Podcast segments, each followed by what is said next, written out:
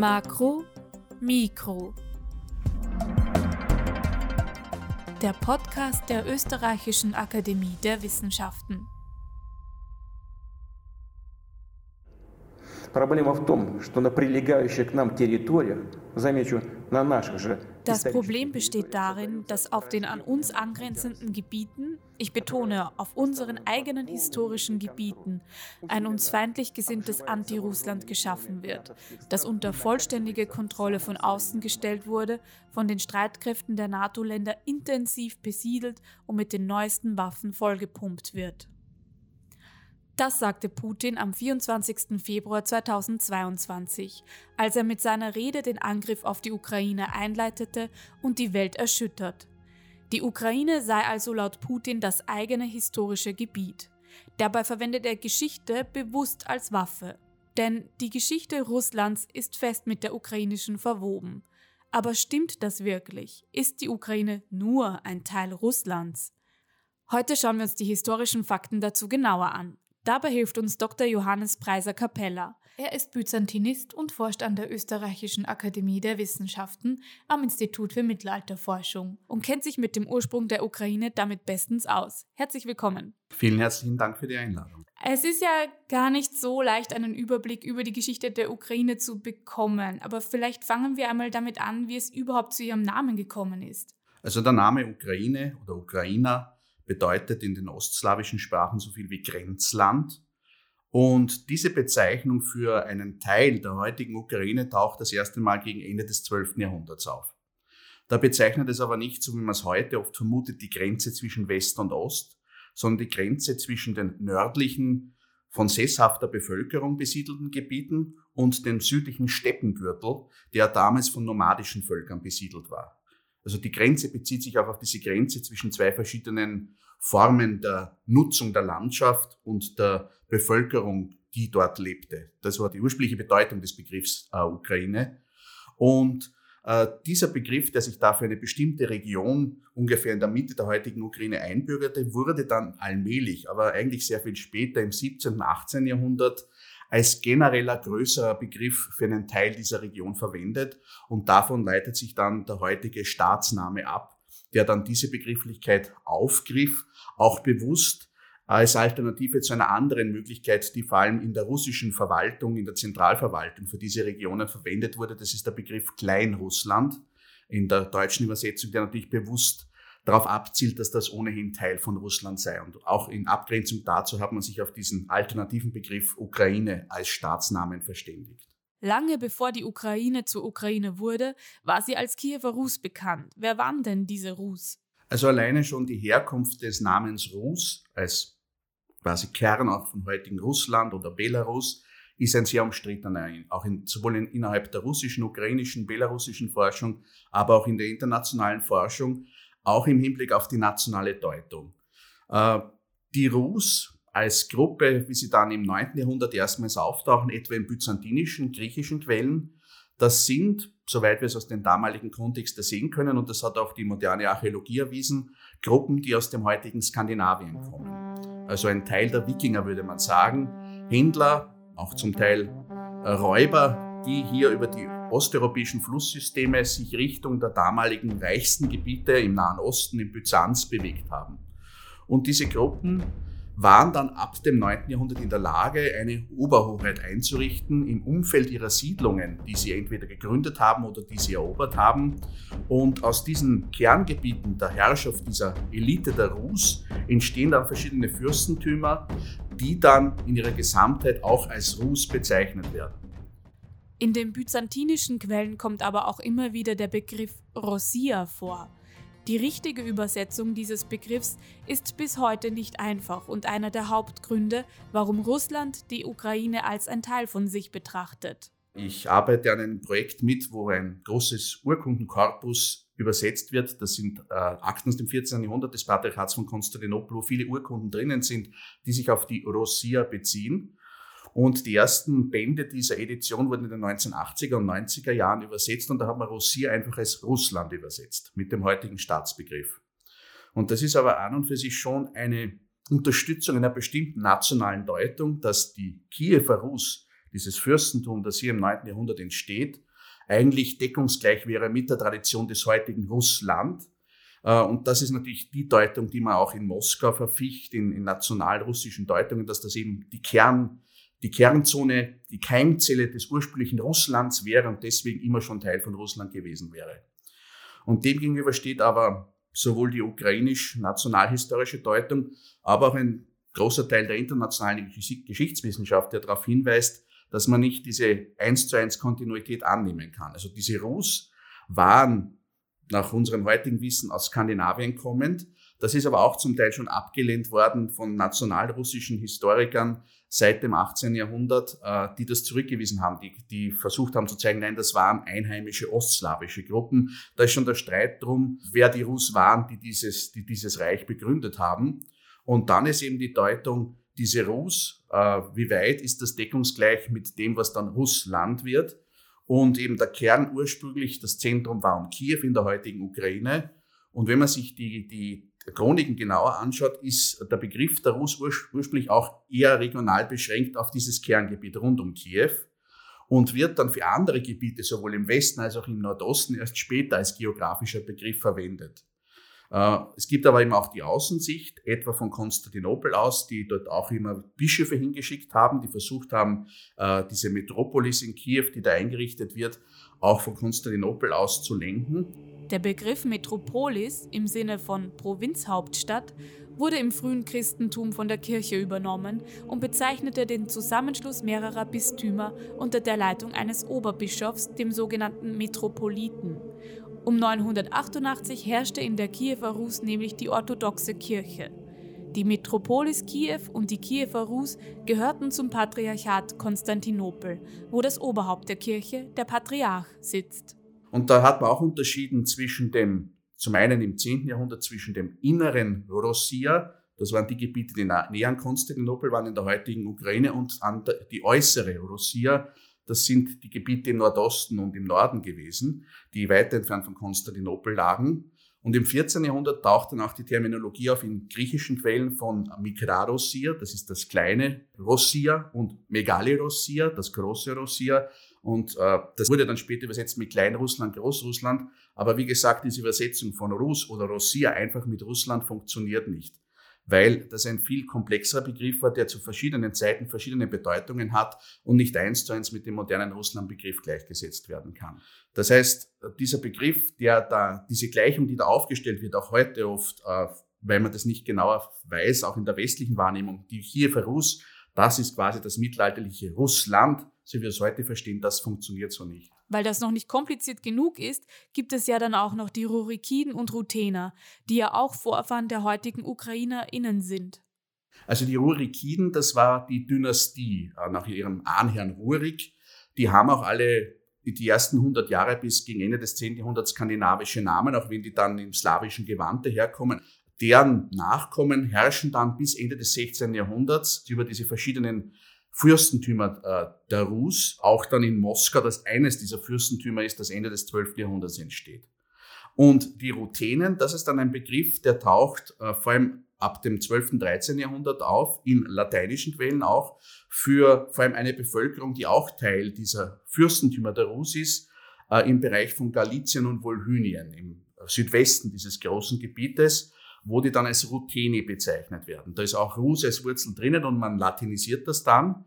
Und das wird auch dann später verwendet äh, für eher die südwestlichen und westlichen Teile dieses ursprünglichen Gebiet der Rus. Jene Teile, die dann zum einen von Polen im 14. Jahrhundert auch integriert werden, das ist dann das Galizien, das dann später Teil der österreichisch-ungarischen Monarchie wird, und auch die Teile, die das Großfürstentum Litauen äh, eingliedert. Litauen war im 14. Jahrhundert, das sieht man ihm heute nicht mehr an, eine Großmacht, die vom Schwarzen Meer bis zur Ostsee gereicht hat. Auch Kiew war eine Zeit lang unter Kontrolle dieses großen Fürstentums Litauen und auch der litauische Großfürst benannte sich dann in lateinischen Texten als der Großfürst nicht nur der Litauer, sondern auch der Ruteni, also jener im Westen der Rus siedelnden Gebiete, die eine ostslawische Sprache sprechen, aber Teil seines Fürstentums waren. Und davon kommt dann der Begriff der Ruthenen als Ableitung von Rus, aber das ist eben wieder schon eine auch politisch kontextualisierte und regionale Deutung dieses ursprünglichen Begriffs der Rus. Äh, entscheidend ist dann, dass ein Fürst dieser Kiewer Rus, Wladimir oder Volodymyr im Ukrainischen, und es ist kein Zufall, dass sowohl der ukrainische als auch der russische Präsident diesen Vornamen tragen, dieser Wladimir nimmt dann das Christentum an im Jahr 88, 89 und erhält die Taufe nach byzantinischem Ritus, was auch dann die kirchliche Anlehnung und auch sonst die kulturelle Anlehnung an Byzanz erklärt. Äh, aber dann ab der Mitte des 11. Jahrhunderts und endgültig ab dem frühen 12. Jahrhundert zerfällt diese Kiewer Rus in eine Reihe von Fürstentümern, es sind mehr als zwölf, unter verschiedenen Familienmitgliedern dieser Urekiden-Dynastie.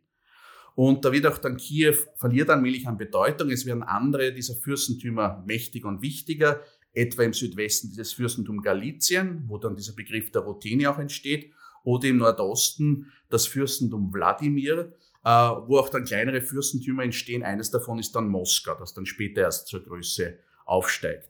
Die Rus, die zu diesem Zeitpunkt politisch schon stark fragmentiert war, wird dann im 13. Jahrhundert auch noch von den Mongolen erobert. Ab 1240 verwüstet die Goldene Horde die Kiewer Rus und tötet die Mehrheit der Bevölkerung. Ein Großteil dieser Großfürstentümer der Kiewer Rus kommt jetzt unter die Herrschaft des Anführers der Goldenen Horde, dem Khan. Einige Gebiete können sich der Herrschaft aber entziehen, zum Beispiel das westliche Galizien. Im 14. Jahrhundert beginnt die Herrschaft der Goldenen Horde schwächer zu werden. Daraufhin versuchen verschiedene Machtzentren die Kontrolle über die Gebiete zu bekommen. Das ist vom Westen Polen, das eben diese südwestlichen Teile Galizien sich aneignet, dann dieses Großfürstentum Litauen. Und im Norden entsteht es ein neuer Player, dieses eigentlich ursprünglich sehr kleine Fürstentum Moskau. Und den Fürsten von Moskau gelingt es dann, vor allem weil sie eine sehr geschickte Politik gegenüber den Kanen der Goldenen Horde ausüben, sich allmählich zum mächtigsten Akteur im Nordosten des ehemaligen Gebiets der Rus zu machen und dort dann den Titel eines Großfürsten zu erhalten. Und Moskau, wenn man so will, schluckt dann allmählich alle seine Nachbarn im Nordosten, bis es dann im 15. Jahrhundert den Anspruch erhebt, es ist eigentlich das neue Zentrum der Rus und es sei die Aufgabe, alle ehemaligen Länder der Rus, dass man die sammeln müsste. Die müssten sich alle in Moskau angliedern und das ist dann ein Mythos, der dann bis heute fortwirkt, dass es die Aufgabe des russländischen Zentralstaates und Moskau sei, die russischen Länder zu sammeln, einschließlich auch eben der Gebiete, die in der russischen nationalen Deutung irgendwann abgespalten wurden, mit denen man keine eigene Identität zubilligen will, wie etwa Belarus oder auch die Ukraine, die man dann auch in Umdeutung dieses ursprünglich rein geografischen Begriffes von Kleinrussland quasi nur als kleinen Bruder anerkennen will zum Großrussland. Sie haben es ja eh schon erwähnt, die Goldene Horde. Was für einen Einfluss hatten die dann genau auf das Land und auf die BewohnerInnen? Das ist auch eine äh, sehr stark umstrittene Frage. Also es gibt die, die übliche Deutung, dass das quasi eine Gewaltherrschaft war. Man spricht auch vom mongolisch-tatarischen Joch einer 200-jährigen verheerenden Gewaltherrschaft, die eben auch das Gebiet der Rus verwüstet hat, von Europa abgeschnitten hat, das auch ein Grund sei, wieso eben dann Russland dann äh, gegenüber etwa West- und Mitteleuropa äh, im Rückstand sich befindet, im Hinblick auf die Entwicklung der Wirtschaft und so weiter. Also dass das eigentlich eine Katastrophe gewesen wäre der russischen Geschichte. Äh, Demgegenüber steht jetzt die Deutung, dass eben gerade Moskau sehr viel übernimmt an Herrschaftstechniken von der Goldenen Horde, dass ja auch dann zum Beispiel der Großfürst von Moskau auch versucht, sich als Khan äh, zu etablieren, der dann Gebiete, die vorher der Goldenen Horde zugehörig waren, unterwirft. Ivan der Schreckliche erobert dann die Fürstentümer an der Wolga, Kasan und Astrachan und äh, versucht sich dort auch in einer Doppelrolle als äh, Großfürst auch dann schon als Zar, das ist erst der erste, der zum Zaren gekrönt wird, aber auch als Khan und das auf verschiedene Aspekte des Moskauer Staates, also die starke Bedeutung des, des Fürsten, aber auch Organisation des Militärs, dass man da eigentlich sehr viel von der Goldenen Horde übernommen hätte. Dass also die Goldene Horde ein wichtiger Teil wäre der Staatstradition des Moskauer äh, russischen Staates. Und das hat man aber auch dann wieder in verschiedenen Richtungen gedeutet. Die einen haben dann gesagt auf der Grundlage, ja, das sieht man eben, dass Russland ist kein europäischer Staat, sondern eigentlich ein asiatischer Staat. Also es gehört nicht zu Europa, weil es eigentlich teilweise mongolisch sei. Äh, oder in der Umkehrung dann wieder auch russisch-nationalistische Gruppen, die in einer eurasischen Ideologie gesagt haben, ja, selbstbewusst Russland hat eine Zwischenstellung zwischen Europa und Asien, hat deswegen auch den, einen besonderen Anspruch als Großmacht, weil es diese verschiedenen Erbteile integriert hat. Also das quasi wieder ins Positive umkehren. Also äh, der Stolz darauf, dass man nicht Teil des Westens ist, sondern eine eigene Stellung hat. Und da wird auch dann die Goldene Horde ins Treffen geführt. Das zeigt auch, dass all diese Aspekte ganz unterschiedlich gedeutet werden können, je nachdem auch, wie man das in moderner ideologischer Sicht verwenden möchte. Ein paar Jahrhunderte später, nach der Goldenen Horde, gab es ja dann auch die Kosaken. Also die Kosaken, das sind ursprünglich, man würde sagen, Wehrbauern, die eben im Süden an dieser Ukraine ange angesiedelt werden, an diesem Grenzraum zwischen dem sesshaft, von, von sesshafter Bevölkerung besiedelten Gebiet und dem südlichen Steppengürtel. Also die heutige Südukraine war eigentlich äh, Teil des äh, eurasischen Steppengürtels, der eigentlich bis China reicht, wo schon seit der Antike verschiedene nomadische Völker siedelten. Und das waren dann in Nachfolge der Goldenen Horde vor allem das mächtige Khanat der Krim-Tataren, die von der Krim-Halbinsel aus dort äh, zeitweilig auch noch weite Vorstöße unternommen haben und sogar im späten 16. Jahrhundert einmal bis Moskau vorstoßen und dann Teile der Stadt niederbrennen. Und um eben ein, hier einen, einen Abwehrgürtel zu bilden gegen diese mobilen nomadischen Steppenreiter, wurden hier Bauern angesiedelt. Äh, heute verbindet man die Kosaken meistens mit Reitern, äh, aber ursprünglich waren sie eigentlich zu Pferde den Nomaden unterlegen. Die haben vor allem die Flüsse genutzt und waren eher zu Schiff unterwegs und haben dann dort gelebt von Landwirtschaft, aber auch von Fischerei oder eben auch Raubzügen ins Gebiet der, Tarn. Äh, und als, als quasi Belohnung für ihre, für ihre militärischen Dienste haben sie einen relativ freien Status erhalten. Äh, das ist eben dieser Mythos des freien, unabhängigen Kosaken. Und da entstanden verschiedene kosakische Gruppen entlang dieser Flüsse, entlang des Dnepr, des Don, auch an der Wolga, die auch relativ autonom sich verwaltet haben unter Hetmanen. Hetmane waren die Anführer der Kosakenheere welche bei einer Versammlung aller Kosaken gewählt wurden. Der gewählte Hetman erhielt weitgehende Kompetenzen und das Recht über Leben und Tod. Alle Kosaken schuldeten ihm absoluten Gehorsam, doch konnte er durch die Kosakenversammlung wieder abgewählt werden. Die politische Organisation der Kosaken zeigt also eine Mischung aus zentralistischer militärischer Disziplin und rudimentären Elementen demokratischer Verfassung. Und äh, diese Kosaken hatten eben aufgrund militärischen Dienste eine bessere, freiere Stellung als die meisten Bauern innerhalb des moskau-russischen Staates, die sehr stark in eine Leibeigenschaft hinabgedrückt worden waren. Und das ist bis heute auch so ein Gründungsmythos der Ukraine, diese freiheitsliebenden Kosaken, die auch quasi ein Synonym seien für die Freiheitsliebe der Ukrainer. Ein entscheidendes Ereignis ist dann Mitte des 17. Jahrhunderts, als dann die um Kiew befindlichen zentralen äh, Kosaken dann beschließen, in ein Bündnis einzutreten. Aus ihrer Sicht ist es ein Bündnis mit dem Zahn in Moskau, weil sie eben unter Druck geraten waren seitens des Pol polnisch-litauischen Staates. Das ist dann 1654, äh, wird dann hier ein Vertrag geschlossen. Und aus der Sicht der Kosaken ist das quasi ein mehr oder weniger Bündnis zwischen Gleichberechtigten. Aus der Sicht des Moskauer Zahn ist es aber die Unterwerfung, dass die seine Oberhoheit unbegrenzt anerkennen. Und das ist dann auch ein Deutungskonflikt, der sich 100 Jahre lang fortsetzt und auch dann immer wieder zu Aufständen führt.